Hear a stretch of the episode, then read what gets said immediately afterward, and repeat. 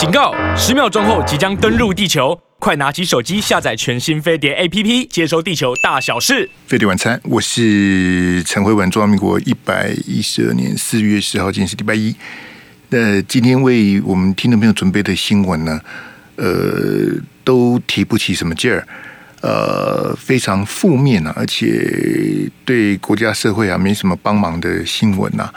呃，但是呢，我们在阅听人的这个收视啊、接收讯息的习惯上面呢、啊，呃，可能绿的、就不会看到绿的突锤的新闻。那同样的呢，蓝的呢，对蓝的这个这个这个耍宝的新闻呢、啊，呃，也会视而不见哈。这个是呃，这个传播理论经常去研究的一个现象啊，就是呃。你会被媒体给左右，你接收的讯息不见得是这个全面的哈。那我们现在节目进行的同时呢，呃，这一次解放军的军演啊，如果照大陆东部战区的之前的这个，应该是告一段落了哈。他们三天的军演啊，啊，从四月八号、九号到十号啊，也就是这个前天礼拜六、礼拜天到今天呐、啊。这这一次，因为蔡总统跟这个美国众议院的麦卡锡议长的会面，哈，呃，这个军演的规模当然远远不如去年的这个第四次台海危机啊，也是裴洛西事件的这个引发的这个效应，哈。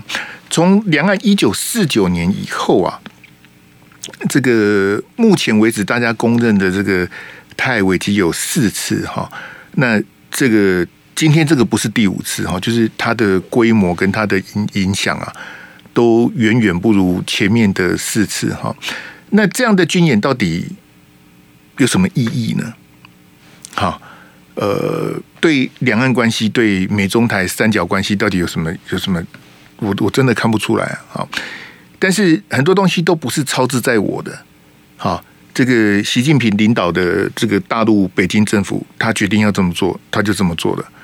啊，就像我们之前谈的非常久的共机绕台啊，啊，我们当时还有听众朋友因此而跟我翻脸，为什么要一直谈共机绕台？共机绕台就就没停过啊！包括刚刚讲这三天的这个解放军这个大规模的军演，这个共机绕台越过中线的这个这个架次哈，比平常都多很多啊！好，那我们应该去。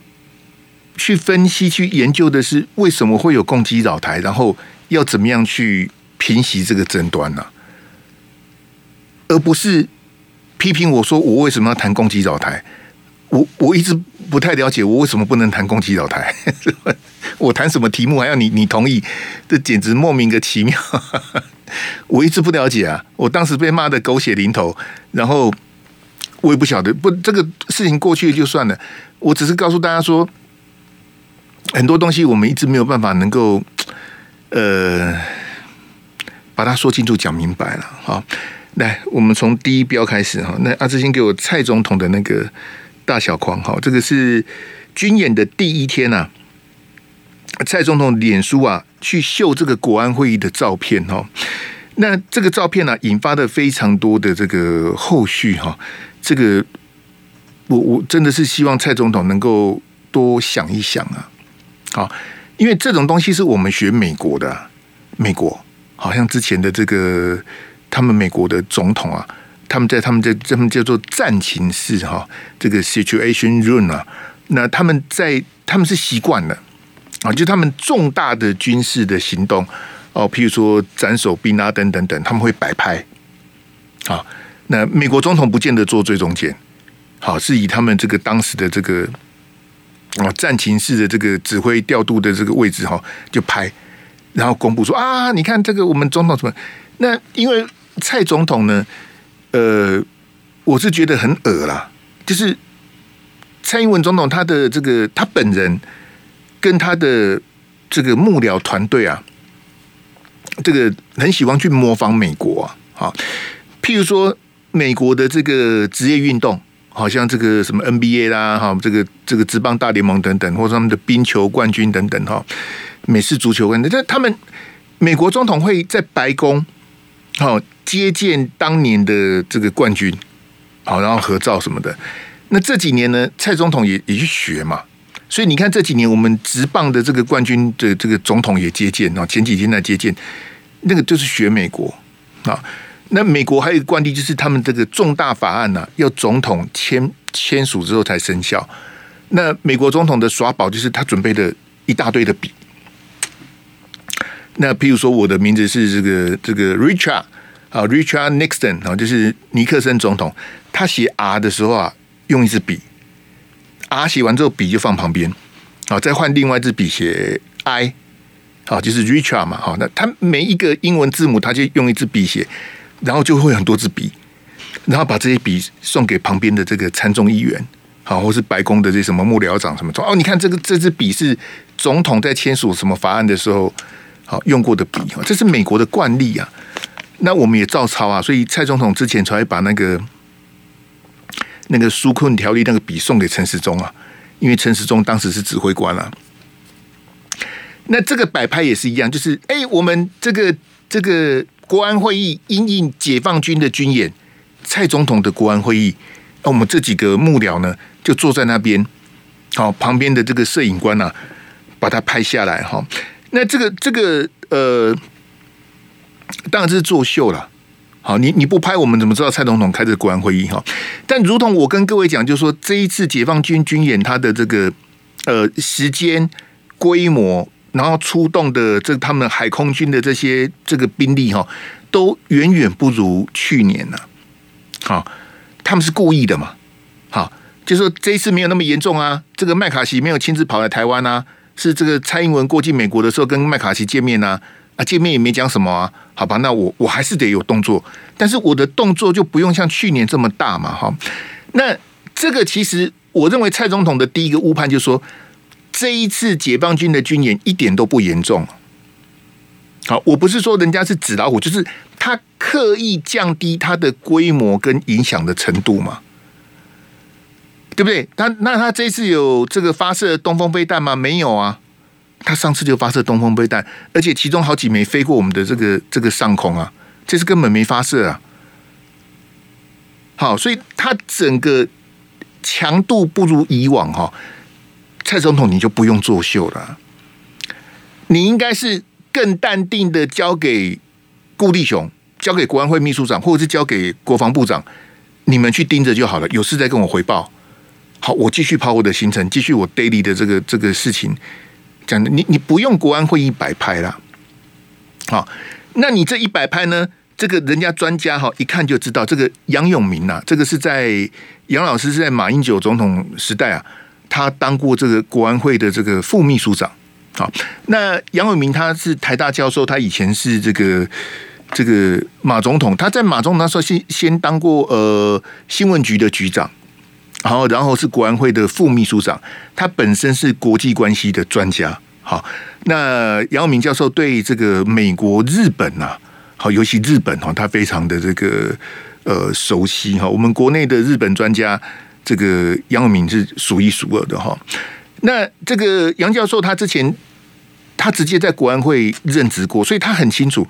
他立刻就质疑说：“哎，那蔡总统，你你这个国安会议啊，为什么没有军方的人在场啊？”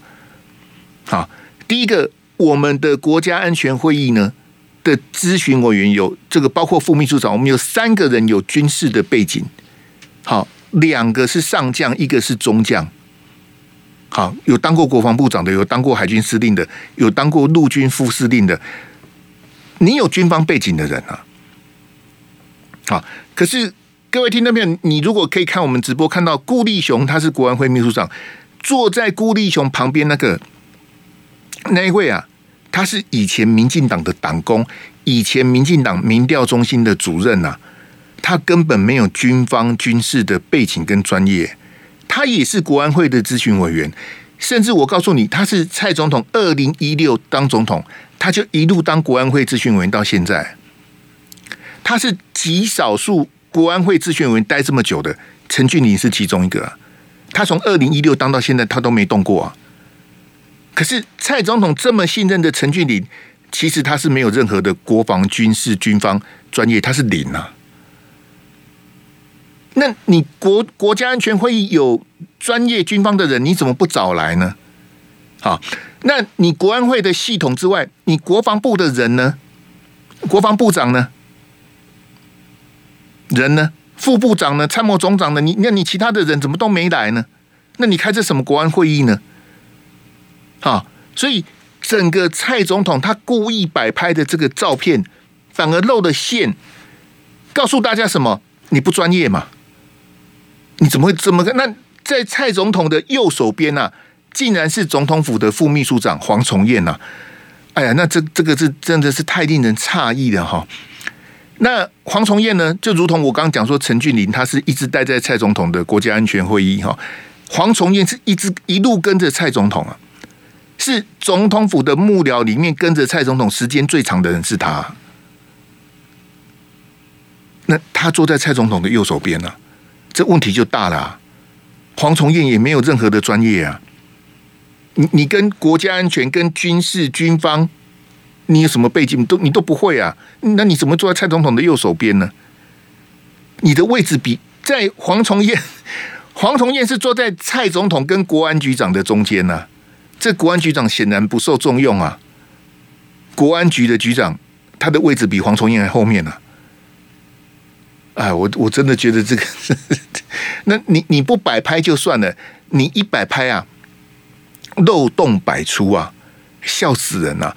那我觉得很遗憾的是，杨永明老师基于他的专业提出这样的质疑哈，结果没想到啊，我们总统府的发言人哈更小登熊皮哦，还奚落的杨永明一顿哈，我我真的是觉得非常的奇怪。就我们的政府哈，不管是蔡总统、民进党执政党。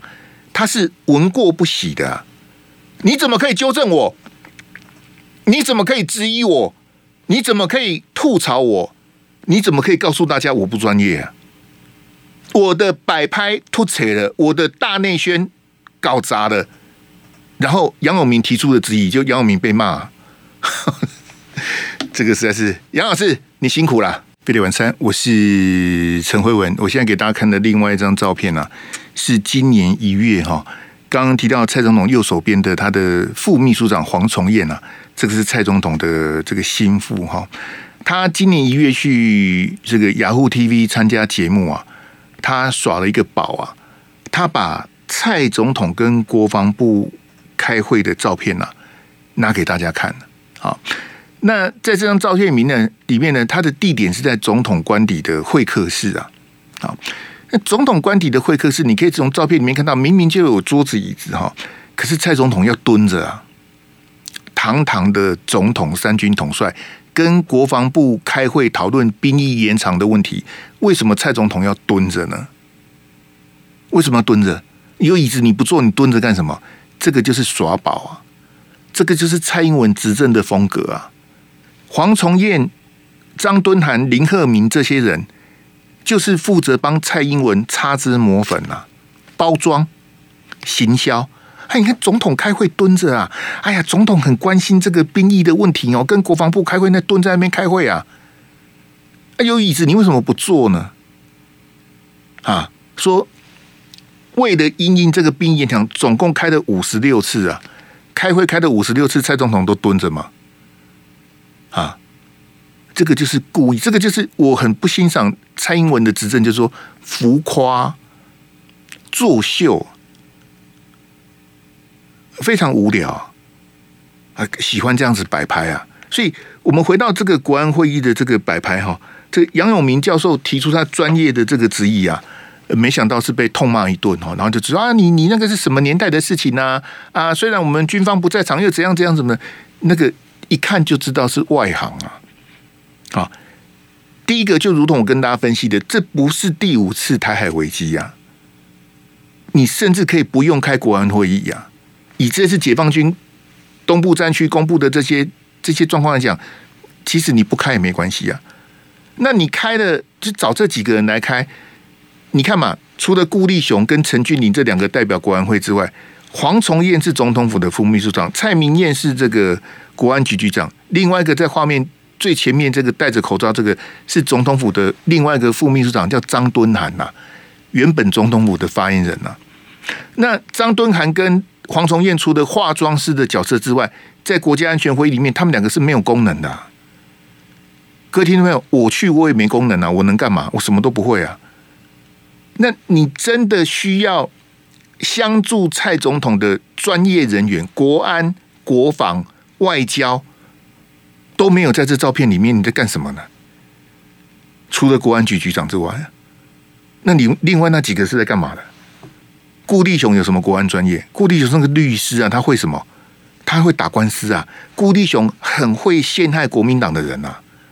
那个林义士啊，林义士就是栽在顾立雄手上啊。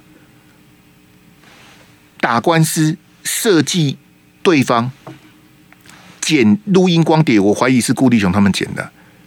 那个地永公司的老板，他他知道个什么叉叉啊？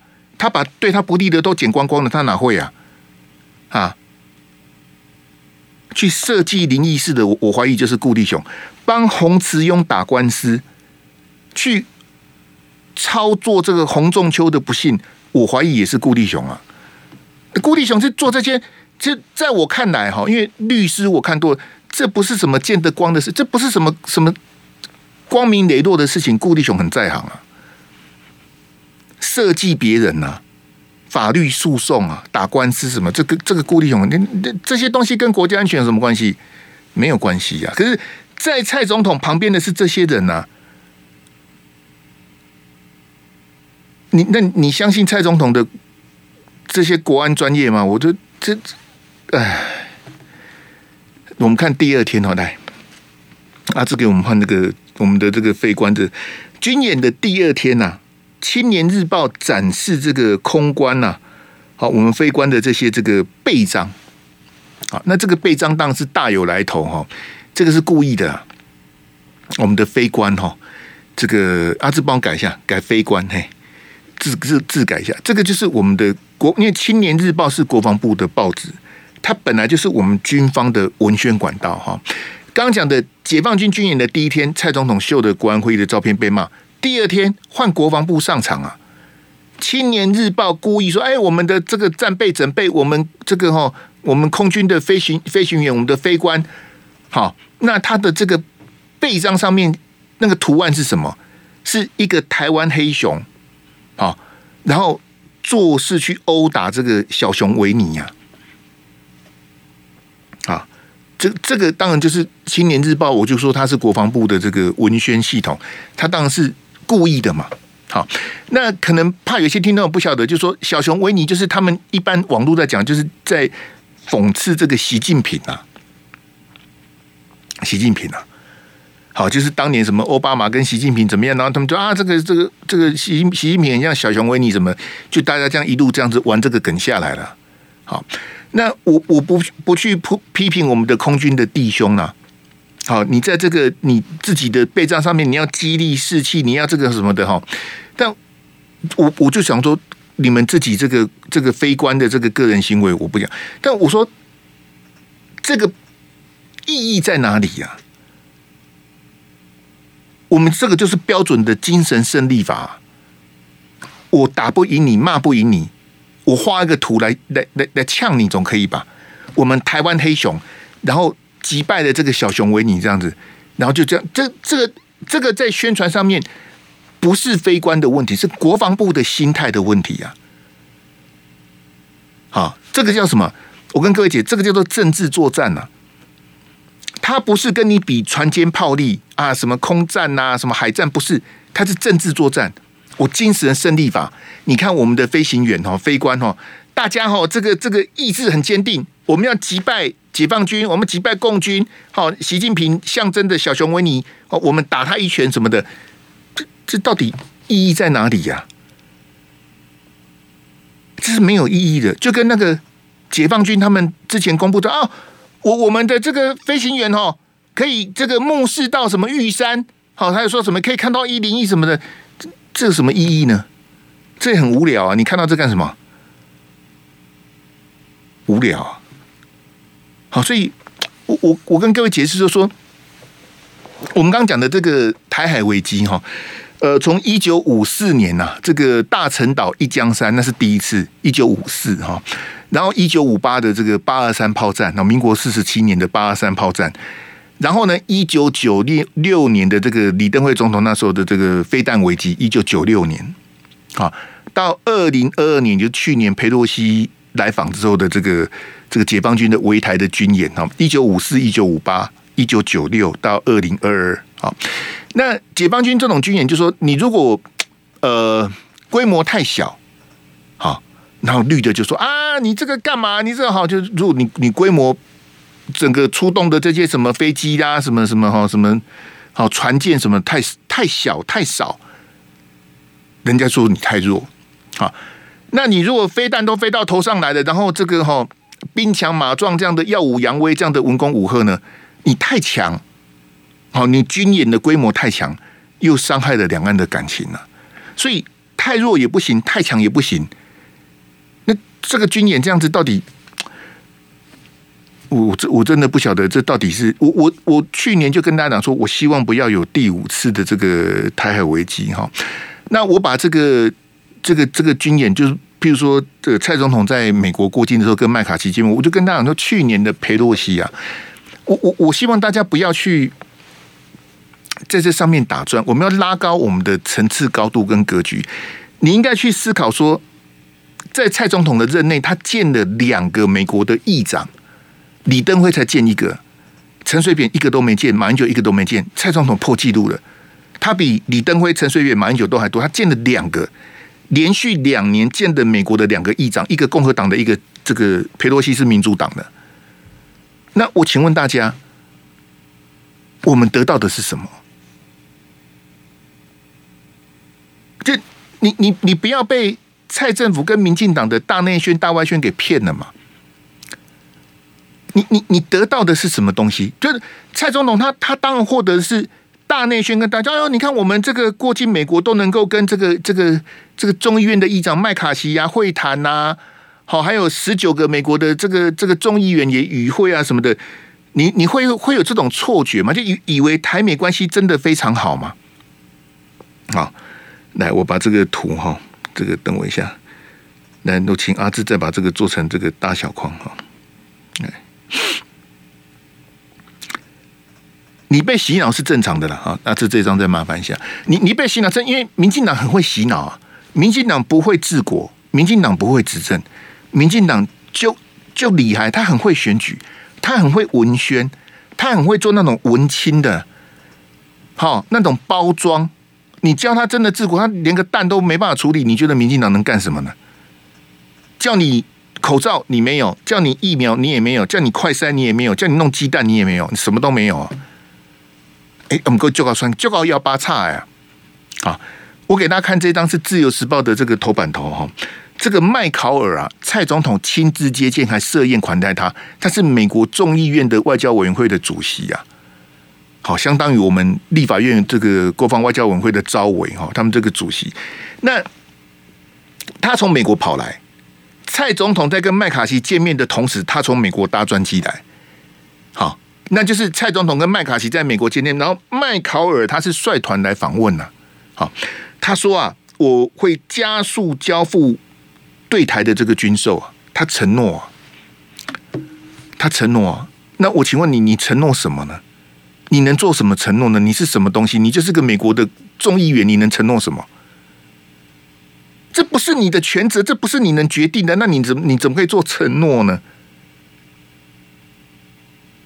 自由时报很受用啊，洗脑很好用啊！哎呀，你看美国众议院的外交委员会的主席，他承诺说要加速给我们的军售啊，那你很快的就被套路了嘛？你你很快就上钩的吧？嗯，这个 这个这个，你看这个有朋自远方来啊，人家要加速对我们的，所以。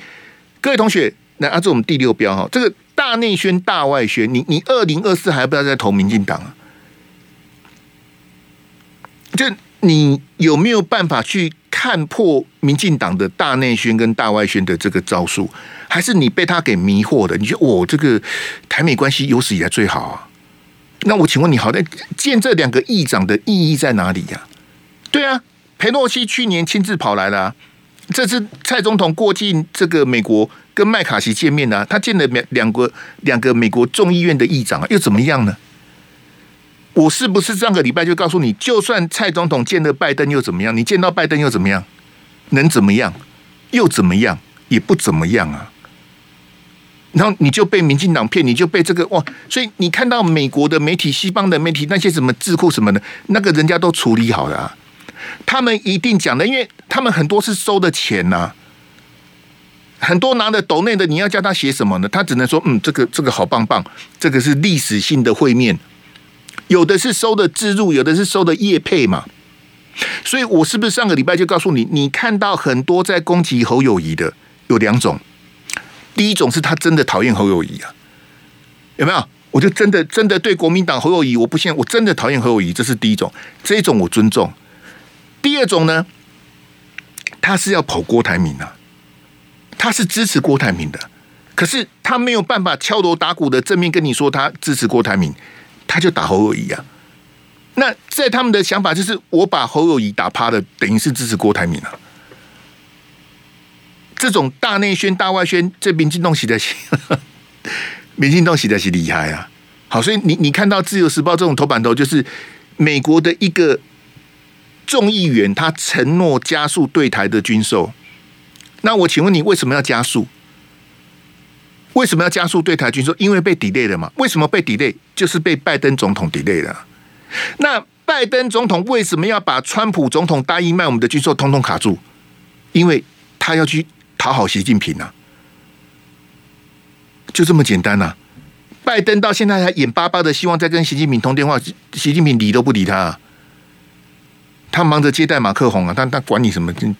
通电话，通电话不过就了不起一个小时、半个小时，好不好？我就是不要啊。是你要求我，你要找我，又不是我要找你，我没空啊，我不想理你呀、啊。所以。川普总统答应卖我们的军售，通通被拜登卡住了。然后美国的一个众议员说：“我我我要我承诺要加速。”，那你你能承诺什么？你能决定什么？自由时报是不管这个，因为他要宣传嘛。台美关系好的不得了，美国是我们爸爸，我们不依不能质疑美国，我们不能有疑美论。所以美国的众议员开了一张空白支票，我们也说好，棒棒啊。这个麦考尔说，如果这个哈，这个解放军打过来哈，美国会考虑出兵。美国出不出兵是你决定的吗？你能决定美国出不出兵吗？那你给这种承诺有什么意思呢？对不对？所以各位听到没有？如果你没有办法去破解民进党的大内宣跟大外宣，你就会被牵着鼻子走啊！你你就会觉得说，哎，很像蔡总统这次去美国。还跟他马北拜哈，所以我我非常的遗憾看到这个江启臣啊，这个我真的不晓得国民党这些人到底在想什么。国民党的前主席，国民党的立委，他弄的一个基金会，那个不叫民调啊，什么叫做 Facebook 问卷？这个叫民调，这笑死人啊！脸书的问卷可以做民调吗？我从来没听过。好，手机简简讯能做民调吗？我也没听过。好，这是都是我们台湾自己发明的。还有用什么网络什么好感度调查，这这么鬼扯！那个也不叫民调，那个怎么会是民调呢？网络好感度要怎么调查？好，那这一次蔡总统到美国，然后过境美国了哈，应该讲过境美国，然后马前总统到大陆访问，在江启臣的基金会做出来的所谓的民调，两个的得分还差不多。我我都不晓得这要这要怎么这要怎么去去解读的哈？也许啦，也许说，我我认为江启臣那个基金会那个是鬼打架，我不承认那个叫民调，我又不是外行的，我还称呼那叫民调嘛？但是从结果论来讲的话，可能江启臣那个基金会做的结论是，比如说蔡总统这一趟过境美国，那可能有些人觉得说，嗯，台美关系没败哦，哎，蔡总去蔡总统去还见到他们议长啊，没败啊，对不对？还有记者会啊，记者可以拍啊。好，我们总统过境美国也对不对？虽然也有老共派人去抗议，可是跟他买北派什么的，就可能就被我看那个赵春山教授今天去参加江启臣的这个记者会哈，这个赵教授讲的哈，我是觉得有点啼笑皆非哈。赵春山他说啊，他昨天晚上拿到那个所谓的民调的报告，他看得很开心，很欣慰。那个。这个赵教授，你对民意调查可能还要再再研，那个不是民调啦，用用 Facebook 的问卷要怎么做民调了？那是那个那个是笑话了。好，但是这个我对赵教授还是非常的这个这个尊敬跟推崇的哈。那他也提到这个马英九这次出访的这个这个哦带来的各种的影响什么的，我是觉得可惜的啦，可惜的。啊，那解放军这三天的这个演习，又把马英九那那十二天的这个登陆机组又抵消掉了。啊，没办法，各位各位听众朋友，我们不要觉得难过或是这个不开心，我们操之在我们的，我们尽力了就好，好不好？笑看二零二四的选举，这样可以吗？飞碟晚餐，我是陈维陈维文，非常抱歉哈，这个要跟大家谈一些比较负面的新闻哈。那有两件事情，这个都让大陆的网友哈，这个看笑话了哈。一个是绿营的名嘴啊，在这个有台的节目批评大陆的高铁乱骂一通啊。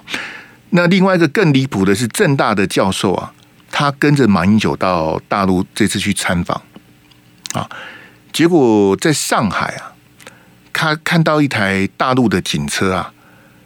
啊那他既然这个就是摆个样子啊，就是伸脚，好像摆摆样子，他要踢这个大陆的警车，还写说什么反攻大陆什么的，啊，这么愚蠢的行为啊！是国立政治大学的教授哈，这个可见正大也是一个三流的大学哈。我自己就是正大的，正大真的是一年不如一年呐，真是丢脸哦。那。当然，这个正大教授他都是我们后面再讲。我先给大家听哈，这个绿营的名嘴叫王义川呐，他在三立的节目在讲大陆的高铁哈。他之前是林佳龙，林佳龙在当台中市长的时候，这个王义川是台中市交通局的局长哈。你听听看他讲大陆高铁啊，这个讲啥子哈？来来来。我特高通呢？我们在研究高铁，全世界的高铁，没有人会说中国高铁是好的。嗯，全世界拢讲，不是德国，就是日本，啊不就是法国。欧洲的铁路才是强。大家唔通叫马英九去橡皮骗你，马英九嘛叫人骗你。伊咧坐时，伊后标一个靠背，坐高中国高铁买个靠背，迄是阿强啊用好你的啦。坐高铁嘛买一条白色的布啦。迄家己炸，顶悬嘛无水果啦，迄嘛家己炸，迄杯啊嘛是阿强啊用的啦，去中国坐复兴号商务舱，迄个介绍交机票飞悬，马英九你毋通空空，迄人创好一组子啊！是各位各位听众，我是不是一再的跟大陆的网友讲说，你翻墙出来看台湾的节目，我请你不要看三明治啊！我讲几遍了，我讲很多年了，但是很多很多大陆网友也是个杠精哈，就跟你讲叫你翻墙出来不要看，他们就跑去看了。那你看到的就是在讲这些东西啊，啊，这个当然了哈，很多人立刻就就就打脸这个王一川哈，这个丢脸丢到大陆去，绿媒会更正道歉吗？因为他讲的是错的啦。好，简单讲就是他讲的是错的，但我不晓得讲成这样到底是什么意思呢？我我上礼拜不是讲联合报的新闻乱写吗？什么侯友谊如果宣布参选的话，就必须辞新北市长？我从来没听过，谁跟你讲的？那联合报有更正吗？我也没看到啊。那写错就写错了，写错不行哦。哦，写错就怕欸啊，讲错不行哦。我我猜他也不会道歉了，因为如果他道歉更正，他会被民进党被绿媒骂死啊。这个打死也不能道歉的，他只能继续的硬凹瞎掰下去哈。在马英九跟宋涛他们坐的这趟高铁，那个前面那个水果什么茶点，那当然是安排的，那个那个没有什么了不起的。但现在的问题说，马英九他坐在那个大陆这个高铁上面，那个那个椅背啊，有人说这个是靠背，有人说是靠腰，就是一个这个。放在这个椅子跟你的背部中间那个哈，这个这个很多像很多汽车哈，因为问讲大哥他们也会买啊，啊啊比较高档的车子他们会有那个什么电动腰靠啊，好，他们是叫电动腰靠，就是你可以调整，不过那个要进口车比较好的车才会有哈。那这个你来阿志给我那个单张的那一张哈，我们有一个网红啊，叫韩国人哈，韩不是那个韩剧那个韩是。很冷的那个韩哈，那韩国人他哈，他拍了一个视频，我后来去看，他就为了这个事情跑去坐一趟高铁哈。来，这个是韩国人的影片哈，我把它截图下来哈。他你你自己看他们车厢里面有没有这个腰靠？有没有？其实就是有啊。那那所以很显然，这位王王兄他讲的就是错的啊！你研究交通，你连大陆的高铁都搞不清楚哦。啊，人家的高铁就是比较好的车厢，就是有这个，因为他有分什么什么一一等、二等什么，他那票价不一样。比较好的这种商务舱，它本来就一个，这个没什么啊，这有什么了不起的嘛？哈，讲错了，我不晓得这到底是。他其实这个这个是很小的东西的。好，那马英九在搭这个高铁的时候是有称赞呐，称赞的大陆的高铁这个好，可能大家听的心情又不高兴了。好，可是各位听到没有？我们要去去面对一个现实，就是说大陆的高铁他们是输出的，大陆不是他们在弄那个“一带一路”吗？大陆的高铁，他们其实大陆本来之前他们也不会盖高铁。好，那因为大陆他们去。学习嘛，他们从国外引进这些技术之后，他们直接就哎，从四横四纵到八横八八纵，大陆的高铁越盖越多，越盖越好。那他们现在自己有这样的技术，他们不必再求国外了，他们可以把他们自己高铁的这些好 know how 啦，这些什么的实物经验什么，他们到其他各国去盖高铁啊。那我们呢？我们到现在，我们我们不要讲高铁，就讲捷运好了。捷运跟高铁这什么比鸡腿？我们捷运盖的乱七八糟，我们到现在捷运还是不会盖啊。我们到现在连捷运的车厢都做不出来啊！不要说高铁的，我们高铁是让日本予取予求啊。我们那个高铁，哎，我实在不忍心讲，很惨呐。这两天还有人在讨论什么高铁延伸到屏东，延伸到屏东是其实应该延伸到垦丁呐。你知道垦丁那有多塞吗？那塞起来真的是点点点呐。啊，那我们连环岛高铁，我跟各位讲过很多的，海南岛早就有环环岛高铁了，我们台湾到现在还没有。海南岛还有环岛高速公路，我们也没有。然后我们的绿营的评论员。这样子的在骂大陆的高铁啊，好，旁边还有人站下，你你有没有注意听？我再播一次给你听。他说这个全世界高铁哦，怎样怎样怎样说，旁边还有人点头称是啊，我是听不出来那是谁啊？好，你再听一次来。我特高通呢，我们在研究高铁，全世界的高铁，没有人会说中国高铁是好的。嗯，转世改龙高，不是。那个嗯是谁啊？因为我没有在看绿媒的节目，为了我自己申请，那旁边还有人，嗯，莫西黛西哈，来来来，我特高通呢，我们在研究高铁，全世界的高铁，没有人会说中国高铁是好的，嗯，全世界拢讲，不是德国，就是日本，啊不就是法国，欧洲的铁路才是强，大家唔通叫马英九去橡皮骗你，马英九嘛叫人骗你，伊咧坐时你后标一个靠背，这中国高铁冇得靠背，那是阿强啊用好你的啦。嗯，这个啊，但后面要讲一个，我给大家看听一下来。这高地嘛，无一条白色的布啦，迄家己炸。顶管嘛无水果啦，迄嘛家己炸。迄杯啊嘛是阿强啊用的啦，去中国坐复兴号商务舱，迄个介绍交机票飞。来来来来，来阿志给我那个复兴号那个的，我我我也去找影片了，因为大陆我也没去过，我也不晓得大陆的复兴。哎，大陆的朋友，你们如果来台湾，千万不要搭复兴号啊。台湾的复兴号是比较差的，因为台湾的台铁你也知道，复兴号是比较比较差的通勤列车。你如果到台湾来要坐自强号，好不好？你不要跑去坐复，因为我们复兴号是最高等的。你知道台湾来坐复兴号你会昏倒。哎，来，我给大家看这个从这个大陆的影片找来的，你看看人家的复兴号长什么样子啊？他们复兴号的商务舱哈。跟我们一般飞机的那个头等舱、商务舱的那个规格是差不多的。那个他们那个，因为那个一定很贵啦。他讲的没有错，那个票价可能跟飞机票差不多。人家那个复兴号的商务舱是可以平躺的，可以躺着的。哈，这是人家的高铁的这个叫什么？哎，超豪华商务座，复兴号。好像有一一个人有一个这个 partition 这样子，可以这样子隔开，这样子不会被别的旁边的人干扰什么。嘿，他一自己这个一个类似像飞机这样的，嘿，这个是人家的商务舱啊。哈，我为什么特别拍这个复兴号的那个三百五十公里给你看呢？你你你你知道我们这边多悲哀？我我也不晓得我们这些在在干嘛？说呃，因为马英九要搭，所以大陆的高铁故意标速啊。人家本来就是三百五啊，这为什么要故意标速呢？啊，呃，我那到底我们在在在瞎扯？就我我不晓得为什么。但你们你们这些记者是怎么回事呢？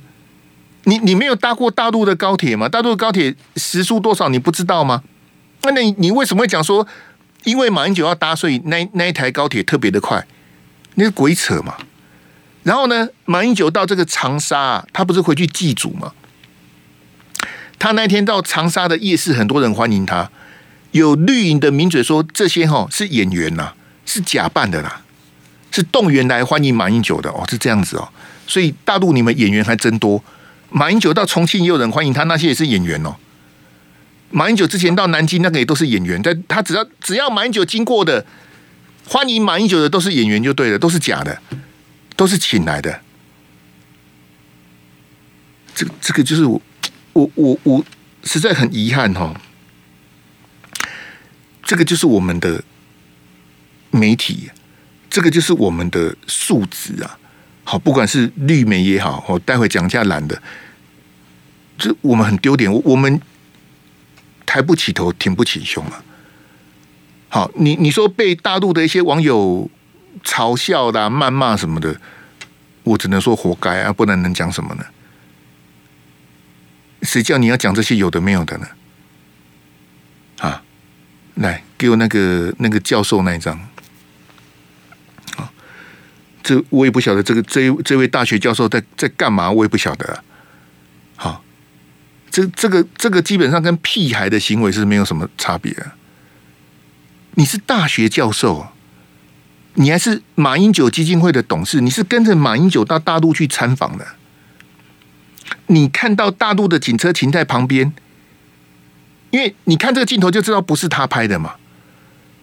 他没有手在拿相机拿手机，这一定是旁边的人帮他拍的。结果我跟你讲，更糗的是车上有人呢，这个警车上面是有人的。哎，我我真的不晓得大陆的这些这个公安，你们这些。看到马英九旁边的人，一个大学教授对着他们的车子摆这个摆这个这个动作，你到底在干嘛啊？哈啊！你还把它贴出来啊？贴出来之后，大陆的网友一看都都就怒了。那你在干嘛？那你你也知道，现在网络这个世界，你只要一贴出来就死了。大家通通截图，然后四处转发。后来这位大学教授啊。删文道歉也来不及的，大家都有了。那我我不晓得这样东他他对这个是错。你你当然是应该删文，你当然是要道歉。但是你的专业在哪里呢？你是大学教授，你不是四叉猫啊！如果你是四叉猫，哥绝对不会跟你计较的啊。四叉猫就好朋友，四叉猫如果说哎，我去大陆，那我我耍个宝什么的，我就一笑置之。你是政治大学的教授，你在干什么啦？嗯啊，平常也在报上写文章，讲东讲西的，结果你去大陆跟个屁孩一样，这样叫做反攻大陆？伸脚这样踹警车叫反攻大陆？这丢脸丢到大陆去了。那个刚刚讲那个骂高铁那个也就算了，那就是林佳龙的。子弟兵嘛，林佳龙的交通局局长也就算了。你是马英九基金会的董事，你是这跟着马英九去参访的啊？你你你你来不清楚，这到底是 这这到底是什么跟什么？我我都我都看不懂。就一趟马英九登陆祭祖这样的一个啊，很快的哈，很快的就被就被抵消了啦。好，就刚刚讲的解放军的这个这个军演，演得太强伤感情，演得太弱又很像有点这个这个花拳绣腿，就很难拿捏。然后加上这个高铁的这个这个这种根本是莫须有的这种的，还有这个这位大学教授的这个好脱序的行为啊。好，你说这些东西传到大陆的网友，他们这样子，唉，谢谢，明天见，拜拜。